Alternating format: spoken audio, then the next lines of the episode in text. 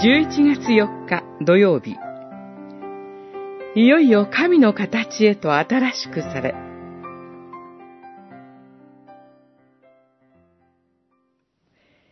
なすべきことはただ一つ。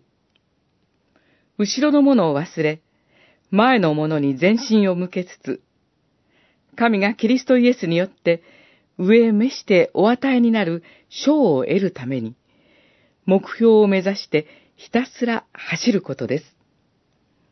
フィリピの信徒への手紙、3章、13節、14節。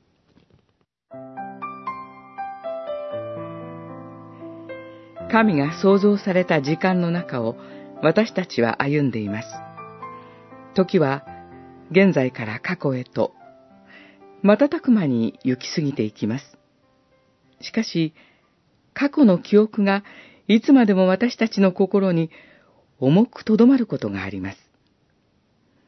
それが良き記憶であれ、辛い記憶であれ、今を生きようとする私たちの足を引っ張ることがあります。私の尊敬する人は聖書に触れ、その言葉に打たれながらも、過去の記憶に縛られ、今更自分が神を信じるのはおこがましいと語りました。しかし、パウロは前のものに全身を向けつつと語ります。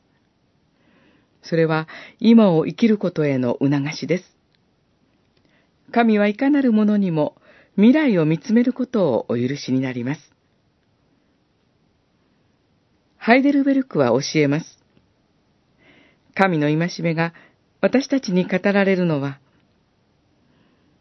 私たちが絶えず励み、神に精霊の恵みをこうようになり、そうして私たちがこの生涯の後に完成という目標に達するときまで、次第、次第にいよいよ神の形へと新しくされてゆくためです。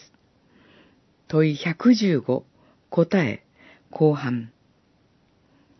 精霊によって前を見られたならば、その時、過去の記憶も私たちのうちで姿を変えるでしょう。